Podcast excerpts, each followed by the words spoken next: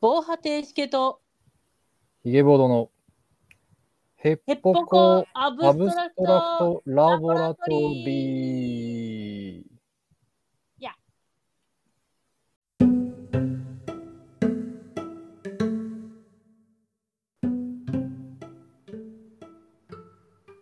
結局アブストラクトゲームって何だろうと思ってる2人がアブストラクトゲームを深掘りしたりしなかったり関係ないことを喋ったりするポッドキャストですジェンガのことをアブストラクトと言われジェンガの何がアブストラクトなんだろうとずっと考えてその後のゲームに集中できなかった防波堤防波堤式です今回はゲストに来ていただいてますあ自己紹介のほどよろしくお願いします はーい、えー将棋の美濃囲いの手順が覚えられない岐阜県美濃地方在住ひげほどですどうもあこんばんはこんばんは全く私はわからないやつ だ。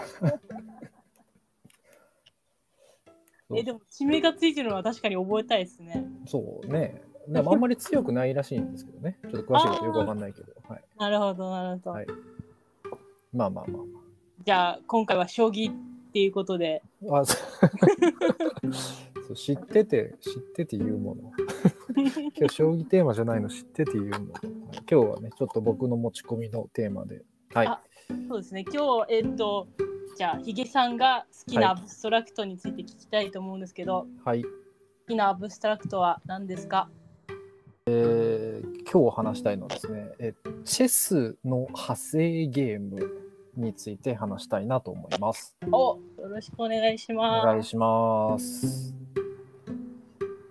チェスの派生ゲーム。そう。しチェげスさん、しげさんちなみにチェスやれます？チェスはえっとルールも若干ふわっとしてますね。うんあのポーンが斜めに動く、普通は一歩ずつ動くのに、はいはいはいなはんかい。急に斜めになるとか、はいそこら辺のルール分かってないぐらいのチェス人,、なるほね、ど。人間ですね。あわかりました。と聞いてて聞いといてあれなんですけど、僕もねあの本物のチェスは実はやったことなくて、ああそうなんですね。そうできたらかっこいいなと思うんですけどね。なんか。うんうん。でもまあなんかもうちょっとなんか敷居高い感じするじゃないですかチェスって。ああはい。うん、であのーでもいわゆるこうボードゲーム的なものでチェスのルールを元にしたゲームってのもいくつかあって、うんうんうん、でまあなんかちょっとその、えーにちょっとハマってるというかそれが好きなんでうん。ああなるほど。そうそうそうそう。まあなんでそれのゲームを2本ぐらい紹介できたらいいかなと、えーいうふうに、はい、思いましてよろしくお願いしまよろす。しくお願いします。はいじ、ゃあ早速一本目は1どんな本ゲー目ムですかどっちがいいかな難しくない方からいきましょうか。あはい。はい。1本は、えっと、また、あ、お聞きの皆さんにはまたなんか、あえっと、ハッシュタグかなんかつけて、あの、写真は見れるようにしようかなと思うんですが、おすごい。はい。ちけさんの方にはさっき送った、あのの1枚目、あうんの、カラフル、カラフルな方、そうですね盤面がカラフルな。盤面がカラフルな方、えっと、チェスのルールを元にしてえー作られた、カタレンガというゲームですね。うんうんうん。うん、あの作ったのはデイビッド・パーレットっていう人ですけど、はいあのゲームの研究家で第1回ドイツ年間ゲーム大賞を受賞した作品のデザイナーの人ですね。おほうほうなるほど。でパーレットの作った、えーゲームで、えっと 8×8 これチェスと同じ盤面の広さなんですが、うんうん。えーチェスと違うところは、えっとどちらもポーンしか持ってないうんうんうん。状態です。要はキングとか他の、えー特殊な駒がなないなくてうんうん。全部ポーンです。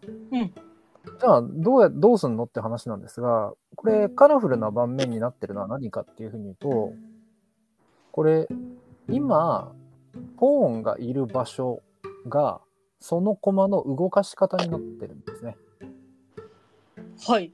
動かし方。あ、はいああなるほど。はいはいはい。そう写真の黒の一番手前の青いやつが、これちょっと上に駒が乗ってるから分かりにくいんですけど、これキングの動きをします。うーんうん縦横斜めに一歩動ける。うんうん。お隣の緑は、えっ、と、これはなんだナイトか。ナイトの動き。だから桂馬ですね。うんうんで、えっと、その赤いのがルーク。でまあ、飛車ですね。えーはい将棋で言うと。で、えっと、黄色が、えーっと、これはビショップか。ビショップ、角ですね、おおはいはいはい。の動きをすると。うんうん。まあ、他にちょっと制約はあるんですが、えーっとまあ、それでこう動かしていって、で、今度動いた先また違う色になったりするわけですよ。うーんなるほど。ううんんそれでこうだんだんこう動かし方が変わっていって、えーっと勝利条件が、えーっとガイスターにちょっと似てるんですけど、うんはい。えーっと相手の今駒があるし、えー黒目線でいうと白の駒が置かれてるラインから、えーっと1回移動すると外に出せるんですね自分の駒を。ああなるほどはいはい。そうこれを2個出したら勝利、うーんうんうん。という感じになってます。なるほど。これ相手側の一番端っこに行かないと、えっ、とポンは出ていかないって感じ。そうそうそう。一回その端のラインまで行った上でさらにもう一手使って外に出るうーん。ってことをしなきゃいけないんですね。うんうんうんこれなんかルール読んだ時やっぱすごいなと思ってうんチェスチェスとかを覚えたいなと思った時にやっぱりこう、えーこれチェスのいいとこでもあり悪いとこでもあるかなと思うんですけどあの盤面が固定されてるから定石って存在するじゃないですか。ああはいはいはうい。ん、まあもちろんそれを覚えたりするっていうのも楽しいものだと思うんですけどうんうんこれね、えーっとこの型レンガ定石が存在しなくてですねうーんこれ、いえー 8×8 って言ったんですけど、は盤い面が、これ実は4分、4分割できてですね、ああなるほどはいこはい。のボード、しかも裏表があって、あの全部で 4×4 のパネルが4つできるみたいな感じ。そうそうそうそうそうそう。おおだから毎回こうセットアップごとにゲームが違う。ああなるほど。そう。んこれが強いっていう風なのが、まあ、まあ、存在しなくはないんだろうけど、まあ、普通同じ組み合わせには当たんないよねっていう風なレベルなので、うん。うーんうんううんん。なんで、これはまあ、とても面白くて、はい。えーよくやってますね。確かになんかあのボードゲームでポンを使うって結構あると思うんですけど、うんあのんミンプルみたいな形でうんうん。人を表したりとか手番のあのえーっとなんかこう印にしてやるみたいな感じの、ではなくて本当にこのチェスうをん題材にしたんボードゲームなんですね。そうですね。うん。うんうんだからまあこれすごくいいなと思って、はい、なるほど。はいはいはい。買いこまんした。なところがあれですかこう考えポイントみたいな。えーっとね、どう攻めるかも大事だし、うんえーっと、どう守るかも大事。まあこれ当たり前なんだけど、でも、うんうん、そうそう、どどうやって守るかっていうのを毎回こうアドリブで考えなきゃいけないというか、あーのもあるし、えーっと、まあ相手の駒も取れるんですよね。まあ当たり前といえば当たり前だけど。うんうんでうんまあそれも大事な戦略なんだけど、勝とうと思うと自分のポーンを外に1個出さなきゃいけないんですよね。うんうん最終的には2個出さなきゃいけない。うんっうてなると勝とうと思うとあの必然的にちょっと不利になるんですよんだからそのタイミングの見極めとかも大事だしっていう風のでなんかすごいなと思いましたよう考えたんなと思いますね、なんか全然想像がつかないですね。うん、飛車角とかだとずっといっちゃうから。そうこれねちょっとそそいつらだけ移動制限があるんですよあはいはいなるほどなるそほど。うそうえーっとね赤、えーっと赤が飛車の動きなんですけど赤は次の赤までしか行けないんですよ、なるほど。そうはいはい途中で一回止まるっていううんうんうん。もちろんその手前で止まってもいいんだけど、うん、あの無限に行けるわけじゃないっていうのがちょっとミソですね。そうですね。そしたらもうすぐパーッといっちゃいますもんね。そうそうそう。あというので、そうこれが1本目、語れんが。ありがとうございます。はい。もうちなみに今はい8分ぐらい撮ってるんですけど。はい、じゃあもうちょっとサク サクッと、サクッとね、サクッと2本目いって。はい、 じゃあおはい願いします。え2本目が、えーっと白黒の盤面の方の、えーっとゲームですね。パコシャコ、確か多分こういう読み方でいいと思うんですけど、パコシャコというゲームです。パコシャコはい。なんかね、サブタイトルみたいなのがついてて、ピースチェス、平和なチェスというふううな、んはいうんえーサブタイトルみたいなのがついてます。うんうん。これちょっと写真だとわかるかなこれねと特徴はもうもうガチンコのチェスなんですよそのチェスのそのいろいろ複雑なルールも全部入っててああんおーえっとキャスリングとかアンパサントとかうんあの辺もぜプロモーションとかも全部入ってる状態なんですけどうんうん駒の形がちょっと特殊でえっと、なんていうんでしょうね。あの、音音苗マーク、黒と白の、あの、まが玉が2個くっついたみたいな、音苗マークみたいな土台の形になってるんですね。なんかで今見てる写真だと一つのそう。こう二つ入ってるように見えます。そうあそうですあの。まさにその通りで、えっと、相手の駒を取ることがないチェスなんですね。おおはいはいはいはい。で、相手とこう、えーマスを共有できる、相手の駒と、えーま、1マスを共有することができると。うんうん。うん、で、勝ち方じゃあどうやって勝つの要するにキン、キング捕まえるのがまあ一応目的なんですけど、うんうん。これちょっと面白いのが、えっとね、自分の手番で、えっと、このね、えっと、くっついてる、相手の駒とくっついてるところに入ると、自分の駒と相手の駒がくっついてるところに自分の駒を入れると、うんうんもともとそのマスにあった、えっと、駒の動きでもう一手番できるんですよ。ああなるほどはいはい。そう。連鎖するって感じですね。はあうんうんうん。そう。で、うまく連鎖を組み上げていって、連鎖、連鎖、連鎖、連鎖して、で、王様捕まえたら勝ちっていう。うーん。